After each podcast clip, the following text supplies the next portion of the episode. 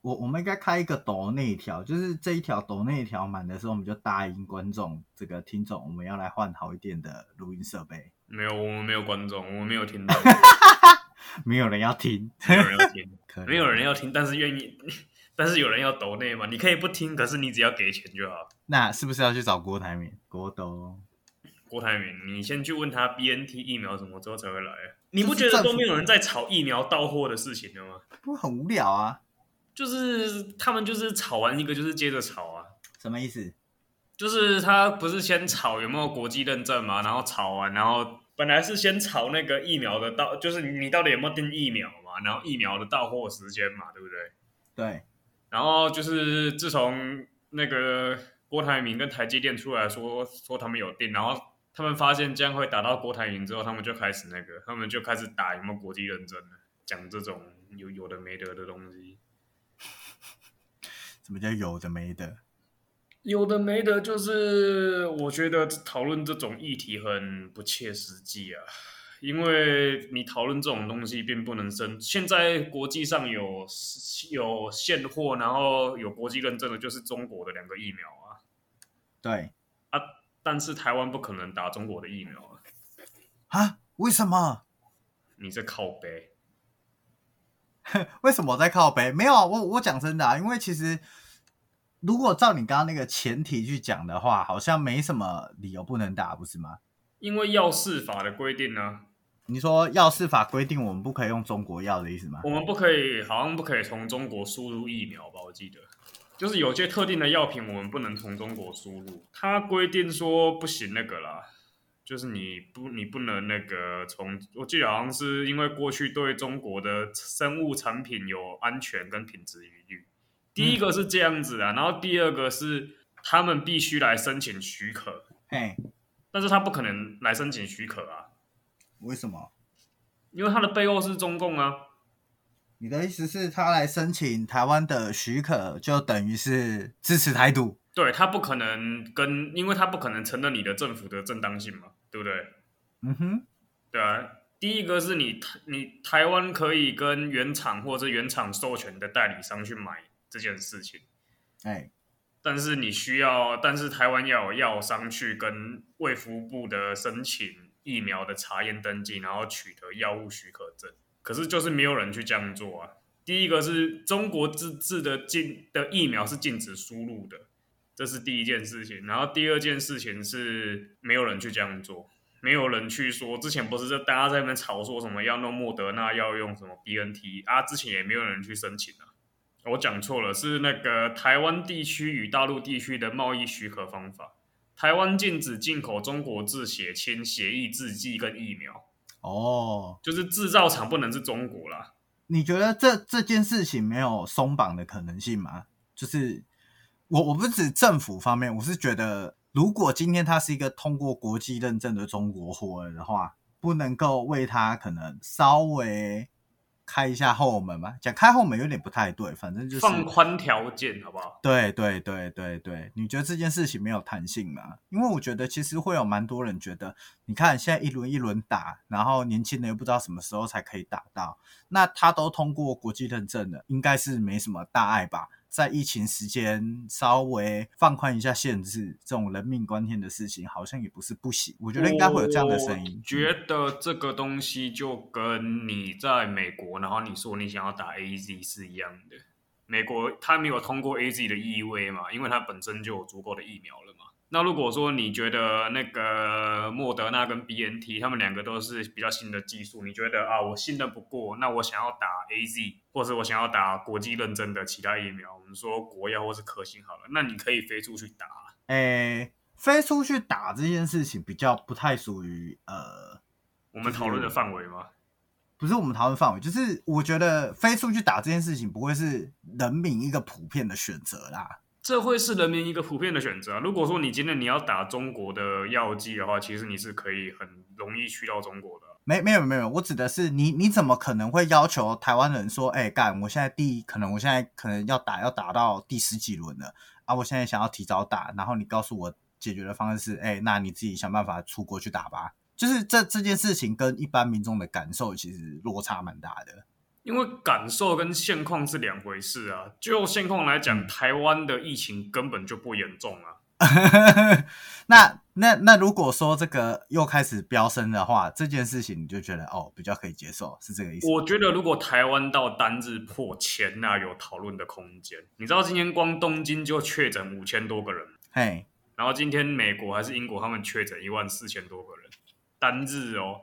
嗯然后你在这边吵说为什么不不你为什么不先给我们疫苗？嗯你不觉得你一方面你不准政府多花钱去买，然后另外一方面你又要求国际厂把一个要把疫苗先拨给相较之下没那么严重的地区，是一件很荒在其他人的眼里面看看起来是一件很自私又很荒谬的事情。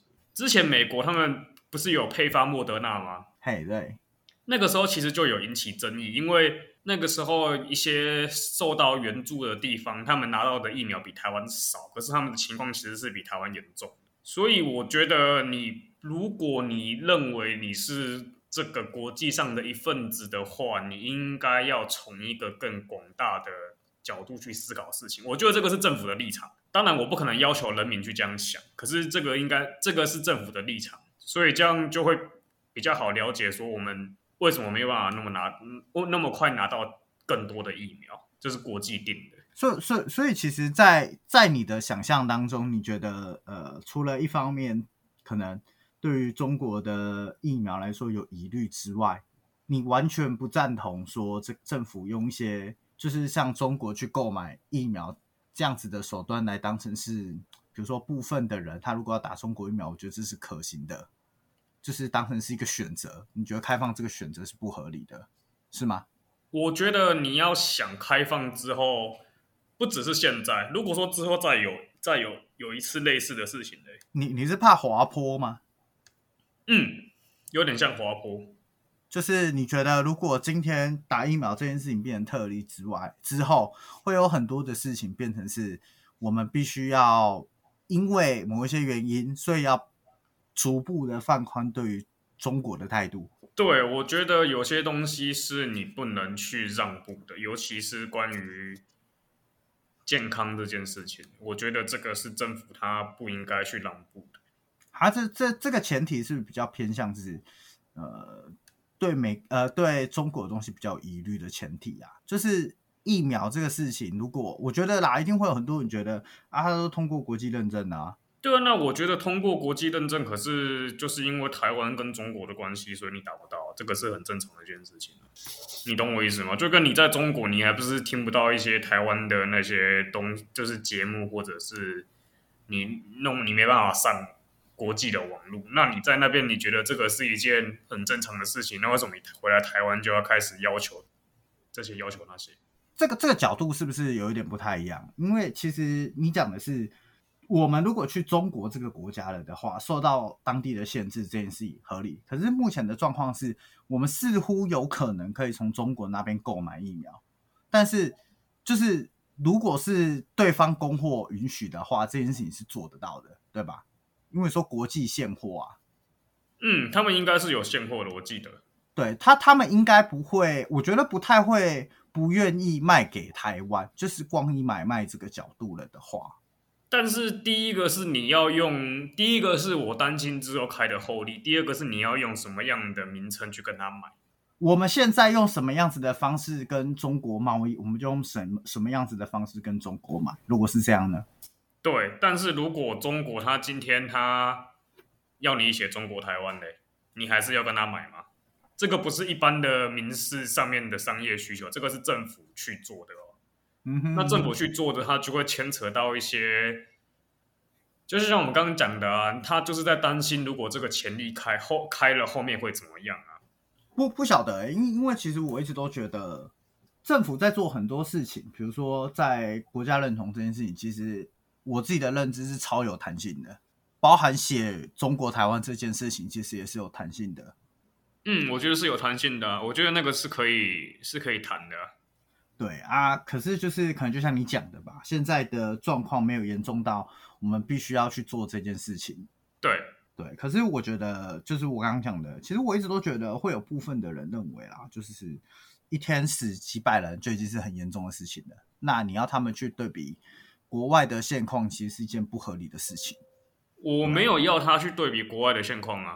因为你刚刚的说法是站在国际上面的立场的话，我们要求别人先把疫苗让给我们是不合理的事啊。因为是国际对于我们政府的观感啊，因为他都从来都不是跟人民跟人民打交道啊。你觉得疫疫苗这件事情要用更多国家的角度去思考？对，你要用一个更大的角度去思考，因为疫苗这个东西不是你买就买得到的。哦，确实啊，确实， 对啊，那这个东西中间它不是也不是像一般的贸易一样，它又不是跟 PS 五一样开放预购。开放预购，对啊，啊，它就是它也没有什么优先供货顺序啊。那当然，我觉得如果你今天你允许，今天政府愿意花可能两倍三倍的价格去买，那我觉得在这个当下是会被接受的。可是你要考虑到后来可能会有被监察院弹劾的问题，哦，他觉得你你根本不需要用那么高的价格去买。因为台湾人的个性就是台湾人跟金鱼一样，基本上我们记忆都只有七秒，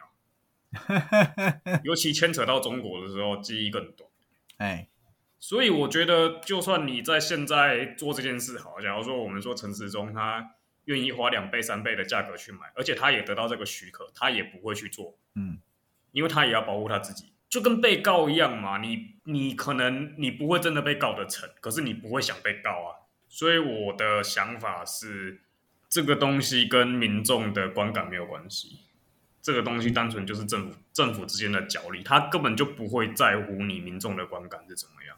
所以他只会尽量刺激经济，至尽量跟你说台湾守得很好，台湾没有那么严重。我觉得这样听下来啊，你你给我的感觉比较像是政府提很早就认定了疫苗这件事情，其实跟民众啊、民生啊这些事情一点关系都没有了。所以国际上面他要怎么去买卖疫苗，那当然是有政治跟外交上面的考量。可是，在国内的话，他只能说哦，我们尽力了，我们努力去做了，但这个事情不是一个呃，他尽力就有办法处理的事情，对不对？对，可是重点是他现在的位置是他也不可能跟你这样讲。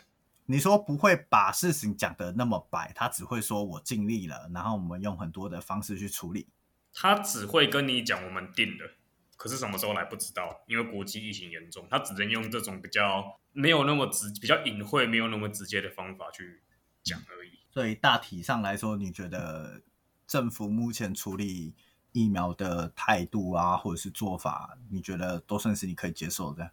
疫苗我觉得还 OK 吧，是其他部分我觉得处理的不太好。啊哦，什么地方呢？就是例如说，我觉得其实国境应该要锁得更完整一点，就是非台湾国籍的你通通不能进来啊。哦，你说那些外籍移工，对啊，然后你机组员一进来就是直接去关十四天啊，我才不管你有什么三加十一那个，你就直接给我去关十四天。哦，我不觉得爆发是因为三加十一的问题，不嘿，百分之百，我不百分之百这么觉得。嘿，可是我觉得你进你下来，你就给我去关十四天，因为其他国家的飞行员做得到，你没有道理做不到。哦，对啊，那有在隔离的国家，他是做得到。我们举澳洲，他是做得到的。嘿，那为什么你在澳洲的时候你可以做得到？那为什么你在台湾做不到？在澳洲也是十四天吗？在澳洲是十四天，除非说你，或者是你要待到你有下一个国际航班，以机组员的那个工作来讲，所以机机组员在澳洲就真的完全是管好管满。关好关满，你不能出来。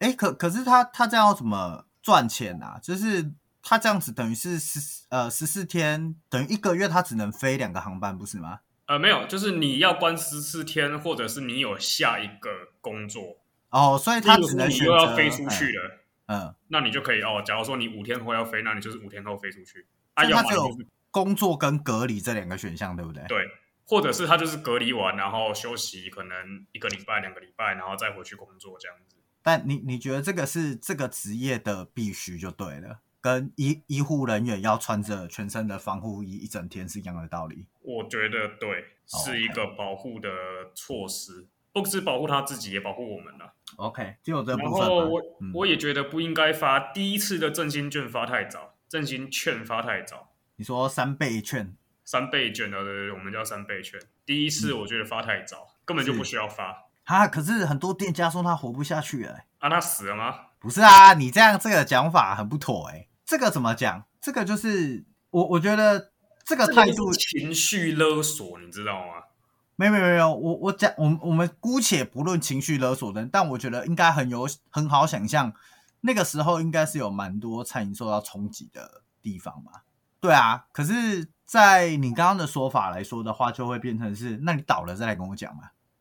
我认同的是你针对各个产业下去做特殊的补助，我不认同是你普发振兴券这件事情哦，你觉得在那个时候刺激经济不是一个好事？是很愚蠢的事情。你可以针对需要的人下去做，简单来讲就是把纾困的范围再放大，或者是它的细项再增加，而不是你就是一次发给全部的人。因为去年，哎、去年的股票涨到多少？一一万六、一万七，哎，一万六，哎，就表示说，其实实际上是有热钱的啊，外面是有钱的啊。那是谁？是谁没有办法那个？是谁没办法过活？那我们就去救济那些没有办法过活的人就好了，嗯哼嗯哼，不是吗？因为台湾的经济本来讲难听一点，台湾的经济本来就不是靠那些在那边说自己活不下去的人去做的啊。你的意思是这些民生的产业，他们就是老百姓而已。对，那你针对老百姓，你应该要有针对老百姓的方法，而不是那些说他们现在有拿拿到钱，然后他们现在也不需要补助，但是你还是去发一个三千六百块，我觉得这样子做是一件很相怨的事情。那你觉得现在说要发五千块了吗？现在这个时机对了吗？我觉得是对的，因为全台湾都受到影响的。你说你已经开始看到很多店在倒了，是不是？呃，他倒不倒我是不管，可是因为三级它是针对全台湾的范围啊， OK，而且它实际上是真的有影响的啊、它不是像那种大家不敢出门，之前只只是大家不敢出门，现在是大家不能出门。那嗯，当你被一个政策受到影响的时候，我觉得这个新的所谓的五倍券，它就是一个补偿的措施。它对我来讲是这样子。哎、它我觉得并也不可以稍微聊一下，就是其实呃，我在各个地方啊，都一直看到有人说，哎、为什么要发五倍券嘛？为什么嗯不发现金嘛？我还要一花钱去印资，然后再普发给人民，这件事情他们想不通嘛？你怎么想的？这个去年不是讨论过了吗？对啊，可是去年在讨论的时候，大家是觉得哦，好吧，你说要刺激经济，我觉得 OK，可能就像你刚刚讲的，那个是人民不敢，所以我给你诱因。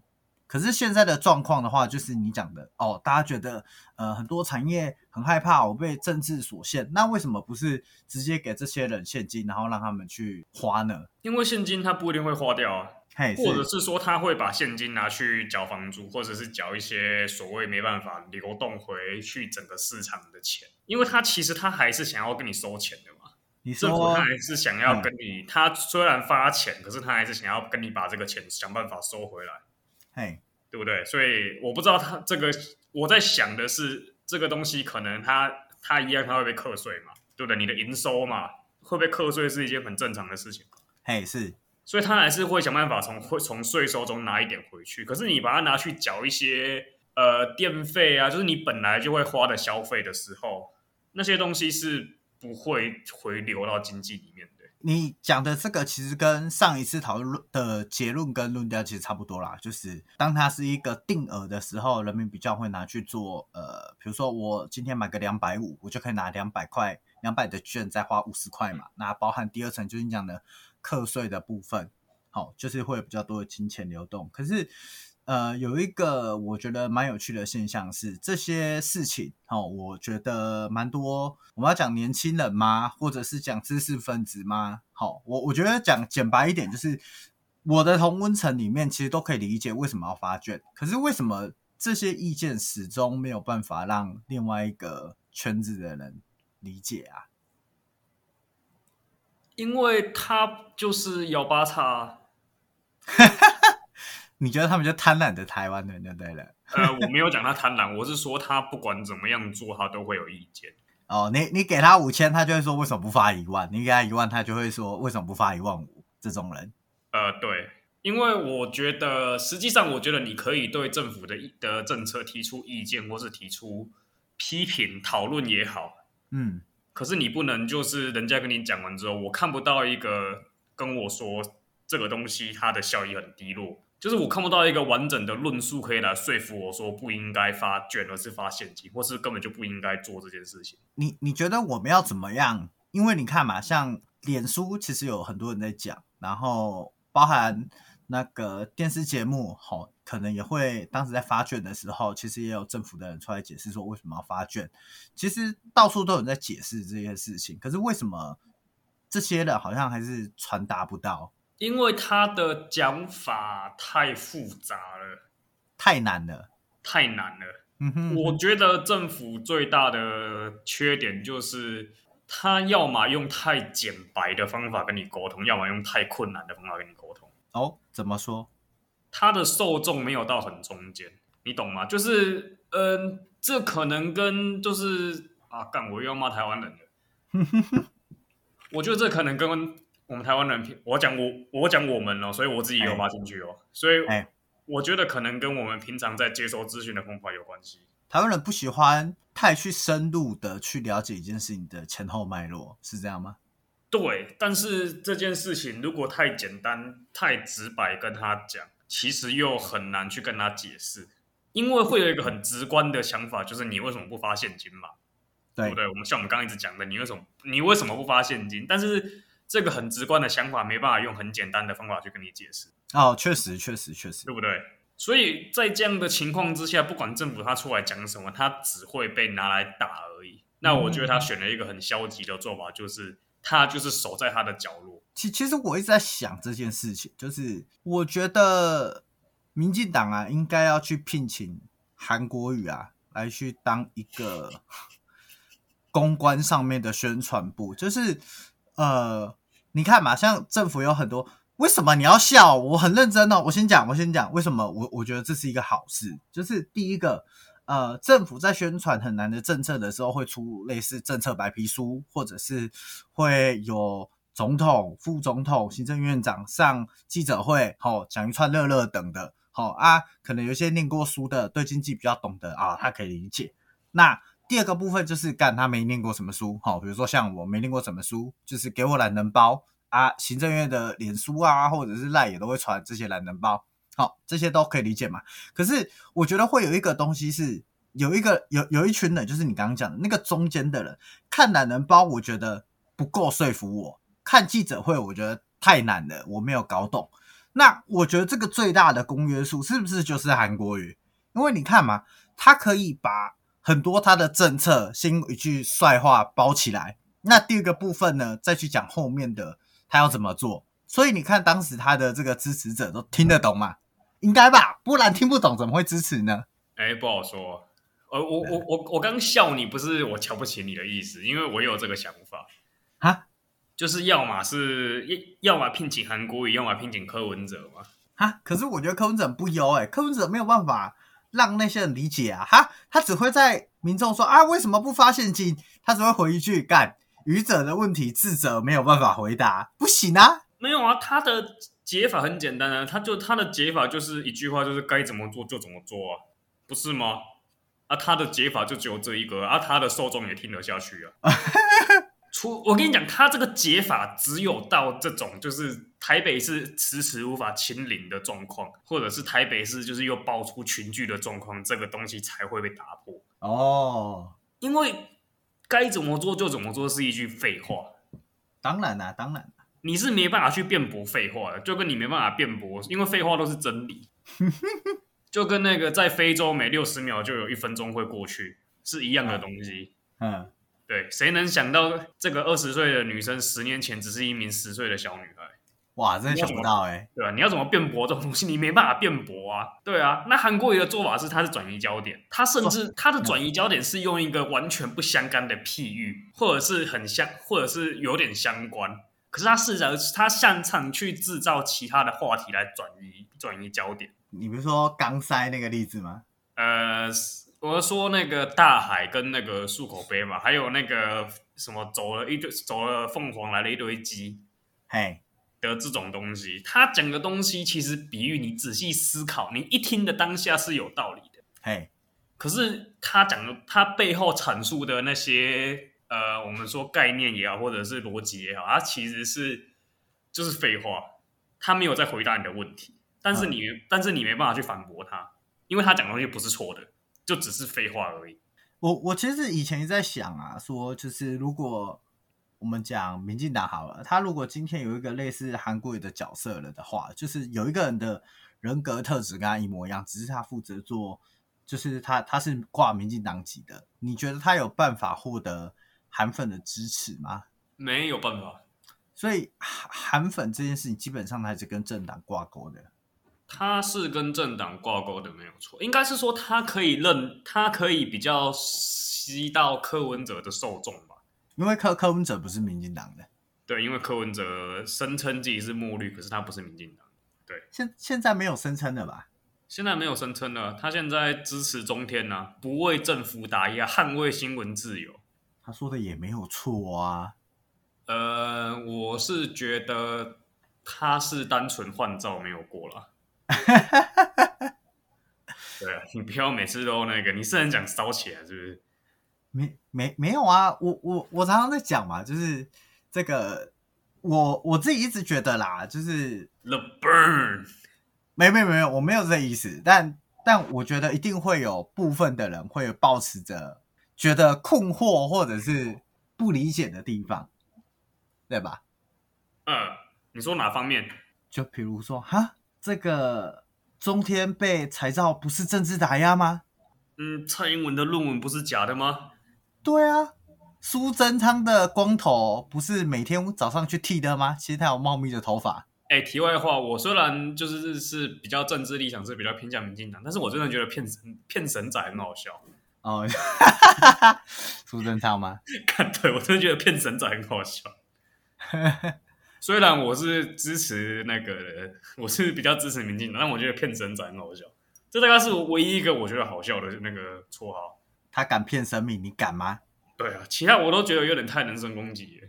哦，你说，比如说这个哦神，奇我觉得叫段宜康吞曲棍球也很好笑，段宜康都已经退出政坛了，不要再编啦、或者是那个酸那个姚文字不会爆猫也很好笑。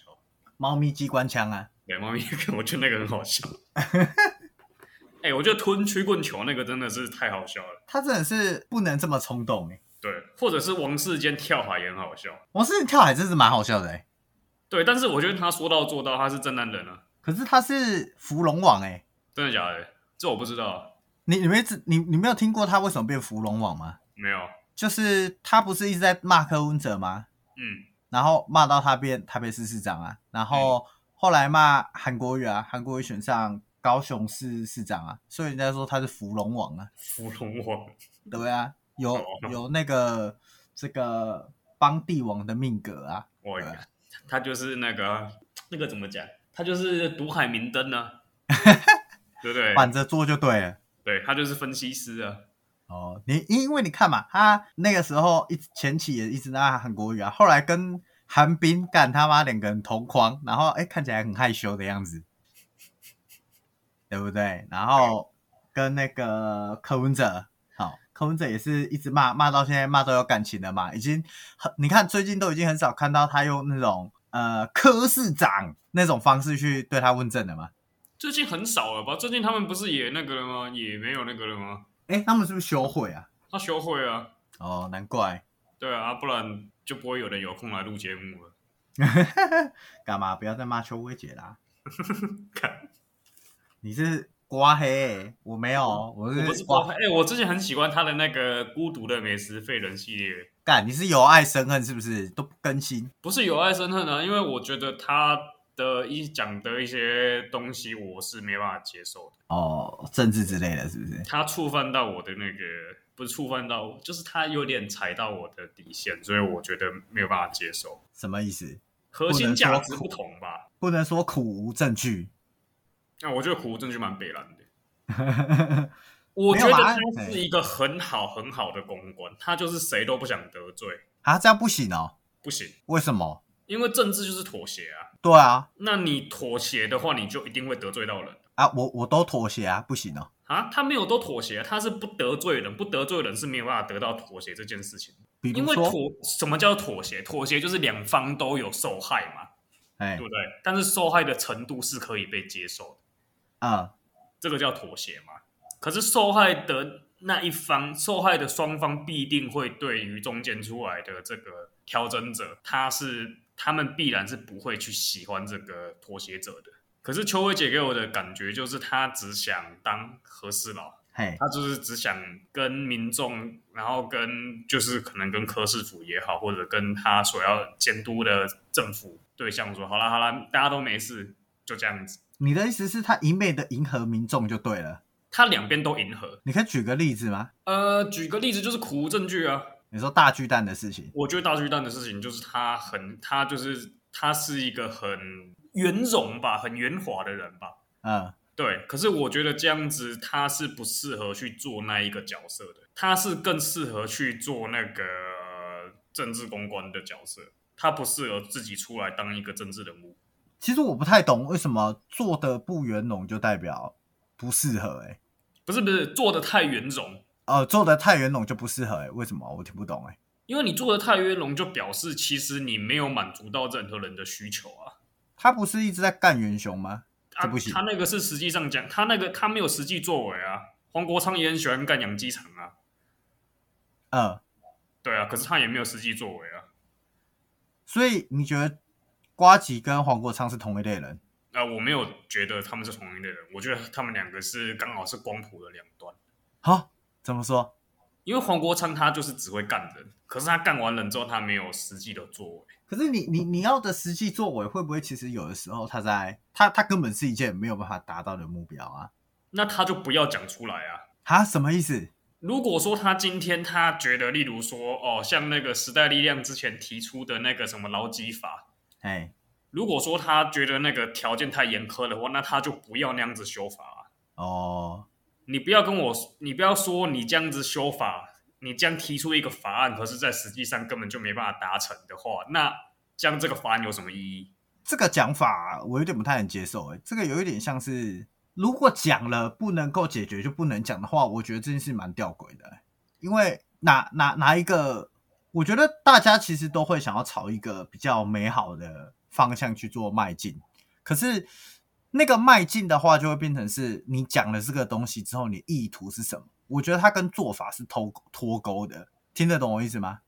呃，我听得懂你的意思，但是立法这件事情，它跟现实是有相关的，它不单纯是理想的嘿我可以接受时代力量说，我觉得台湾的劳权需要去改变，我觉得对怎样怎样怎样。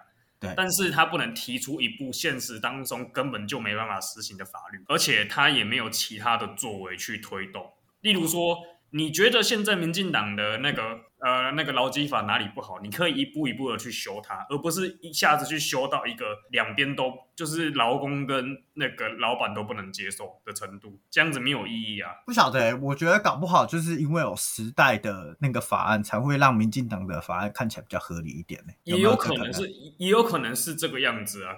可是我觉得提出法案这个东西，它基本上它就不是在，它就不应该是要浪费时间。我觉得你嗯浪费时间，就等于是在浪费纳税钱。可是可是这是不是也跟其他的议员们或者是立法委员们是有关系的啊、我觉得这个跟整个国家的立法体体制跟一些政治上的关的可能折冲那个东西都是有关的。这样子的话，你要去苛责说黄国昌提出的那个版本，呃，不切实际，我觉得好像也不能怪他，因为搞不好干他妈瞎瞎蒙的，其他人会投啊，搞不好嘛。可是那个东西投了不可能实行啊，而且第二个是那个东西投了真的过的话，是民进党要负全责啊，哦，他又不用负责，他只是出来喊喊而已啊。就跟那个桃桃园县议会通过每个人要普发五千，但是郑文灿就出来干，我要去哪边生每个人五千块啊？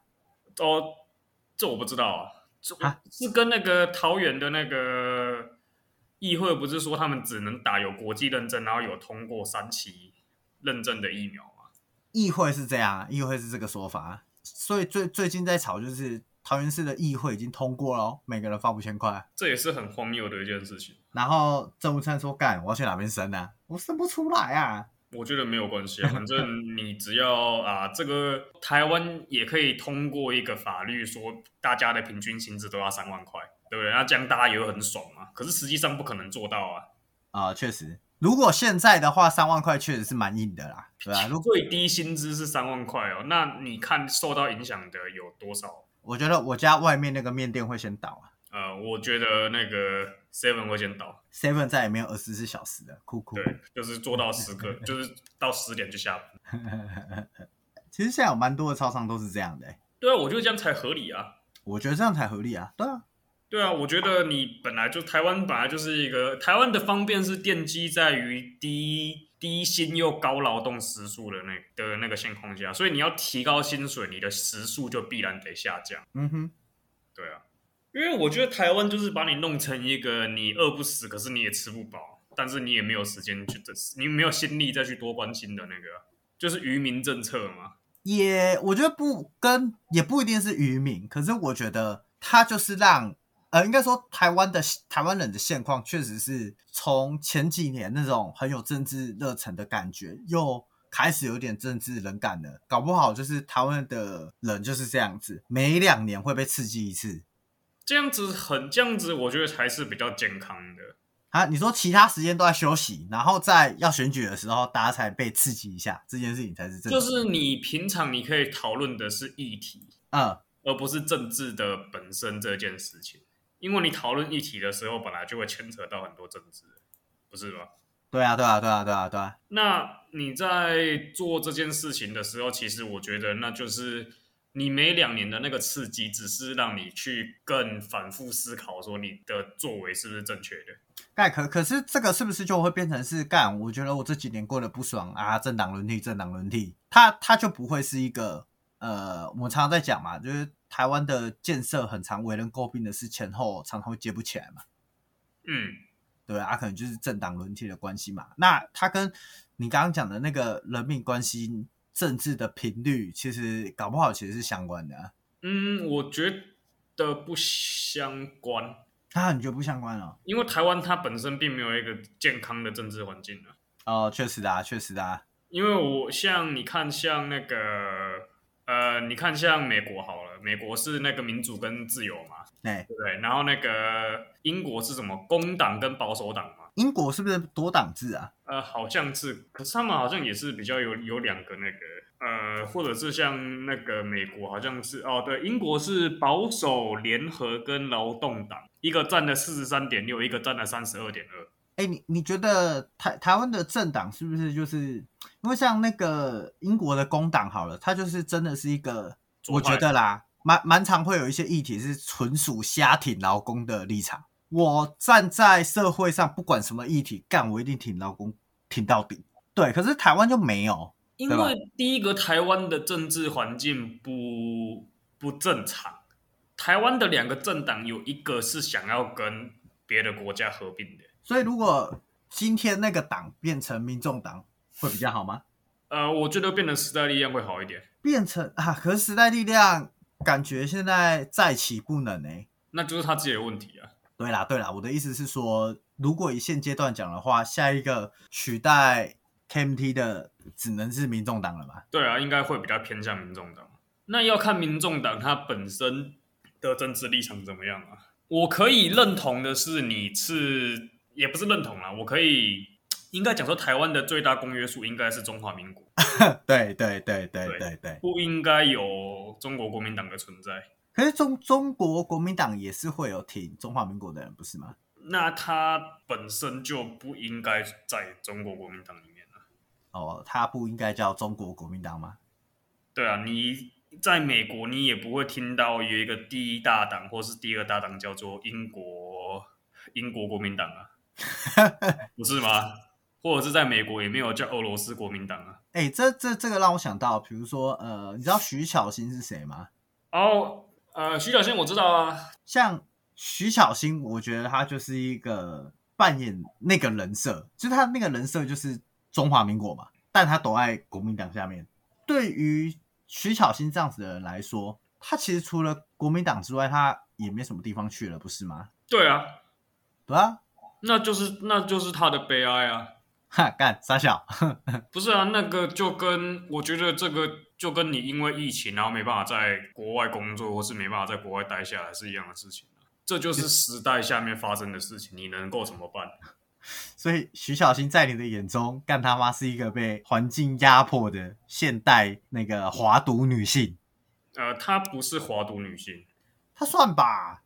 她算是呃，应该对啦，应该算啦，对啊，应该算吧。对啊，但是我觉得她更像小丑，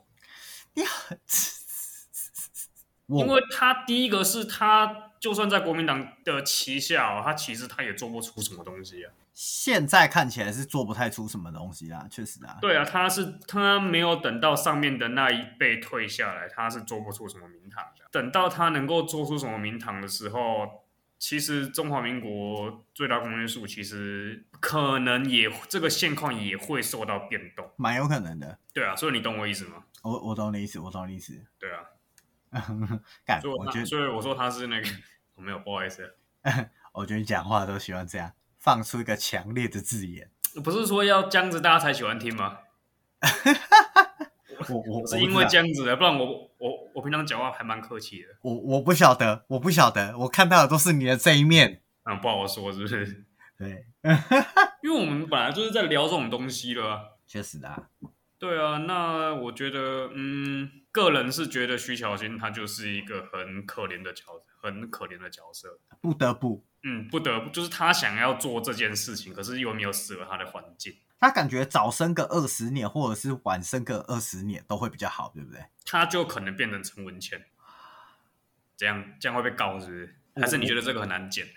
不不不会很难剪啊。我只是在想说，干徐徐徐巧芯应该要开心还是该哭？怎么样？陈文茜也是握哎陈有文茜是他也是那个呢，他他也是知他也是那个知识分子的代表，不是吗？对啊，对啊，那那很棒啊，对不对？像那个徐小新说何非要要放他假，那他可能比较早变成居里夫人吧。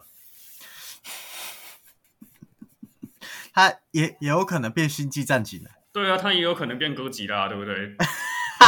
何非要放个三十年在他家，不知道会发生什么事情。有有没有可能徐巧芯根本就是哥吉拉，他才讲出这种话？他就是想喝核废料，没有啊，但他是其实他其实现在是蜥蜴人吧？ 有没有可能？然后他要喝了那个核废料，他就会变那个，他就会变哥吉拉，有没有可能？他这这这一段谈话干有绝个对会被告， 一直在做人身攻击，一定被告，拜托。等着收法院传票。对，但没差啦，我们市井小民被告也认了啦。然后哦不行了、我不想被告、啊，我有点麻烦啊。啊，为什么？被告还要跑台北，很麻烦呢、欸那、你可以不去啊，不是会被通气啊？缴缴罚钱罚罚金就好啦，不，我没有那么有钱啊。几千块而已吧。讲讲人家是但我他会一直罚啊哈，真的吗？哦。你是说公然诽谤是不是？对啊，对啊，就这个罪名我跟你我我认啊，我认啊，我认啊。所以我，我如果讲他是蜥蜴人，然后我可以提出一个大家可以认、法官可以认同的证据。就是哇你看， OK 徐小新的照片跟西人的照片，我们把它调透明化五十趴叠在一起，我们发现轮廓几乎一样。 你这边配乐可以写 X file 的那个，对啊， 真真，巧合吗？我可不这么认呃我可为。不这么认为。没有啦，干不是， 我就搞不懂徐小新他的存在的意义是什么啊？哎、搞不好他每天晚上睡前在想这件事情呢、 好啦，感觉可以差不多做 ending 了。我们来预测一下 三党会提出来的候选人是谁好了。民众党一定是柯文哲跟那个啊一定是柯文哲啊，可是副手不一定吧？我觉得他一定不会选蔡壁如啊。不可能选蔡壁如啊，不可能。嗯，然后民进党呢？民进党应该是郑文灿吧？哦，太子。对，因为民进党现在其他人的抗战都没有到，然后赖清德又被架空，嘿，对啊，所以我觉得他不太可，他可能出来出出来选初选，可是他不太可能过。那国民党呢？国民党哦，我觉得朱立伦呢、或者是那个啊，不是干，是侯友谊，我觉得国民党很有可能派，应该会派派侯友谊出来选，然后他派侯友谊的话，应该会很难选。哈，我觉得派侯友宜算是好选的、欸。呃，我是说，这站在不想让他选上的立场哦哦哦哦哦哦，好的角度来看，好，因为侯友谊他的媒体关系打点的很好，嗯哼哼，对啊，所以很难那个很难处理吧？我我这有个答案跟你不一样哎、哎，呃，也不是也不是说不一样啦，就是我其实会希望赖清德出来选诶、为什么？我觉得蛮好笑的。好笑吗？就是赖清德出来选这件事情的话，其实你会很期待说他可以，我觉得包含赖清德也有可能出来选，因为他就是他算是可以吸引到比较多的中间选民。嗯嗯嗯嗯嗯，嗯，因为第一个是他的中华民国论嘛，嘿是，然后第二个是他本身的名声够好，虽然在当行政院长的时候有点烂掉了。嗯，对，我自己是赖清德跟潘孟安诶、潘孟安哦，我觉得潘孟安不会，不会吗？我觉得他可能还要，他可能二零二，可能下他可能在下一届吧。你就要再蹲一下就对了。我觉得再蹲一下，他跳的会比较高一点，因为现在很明显，大家就是目光都聚焦在郑文灿身上，而且台湾传统来讲，政治的资源本来就是偏北部一点，所以潘孟安他其实不太可能，他不太，我觉得他应该不太会去选。那之后的话，潘孟安可能还要跟陈其迈竞争，我不知道他们两个的那个 level 是不是一样的，但是我在哦想，有可能他还是需要跟那个跟那个陈其迈去去竞争。好吧，那我们就等大选的时候我们再开讲嘛。哦，对啊好， 这集就到这边，怎么样哎、？你知道有人压那个戴志颖压三百万吗？干谁啊？啊，不是我。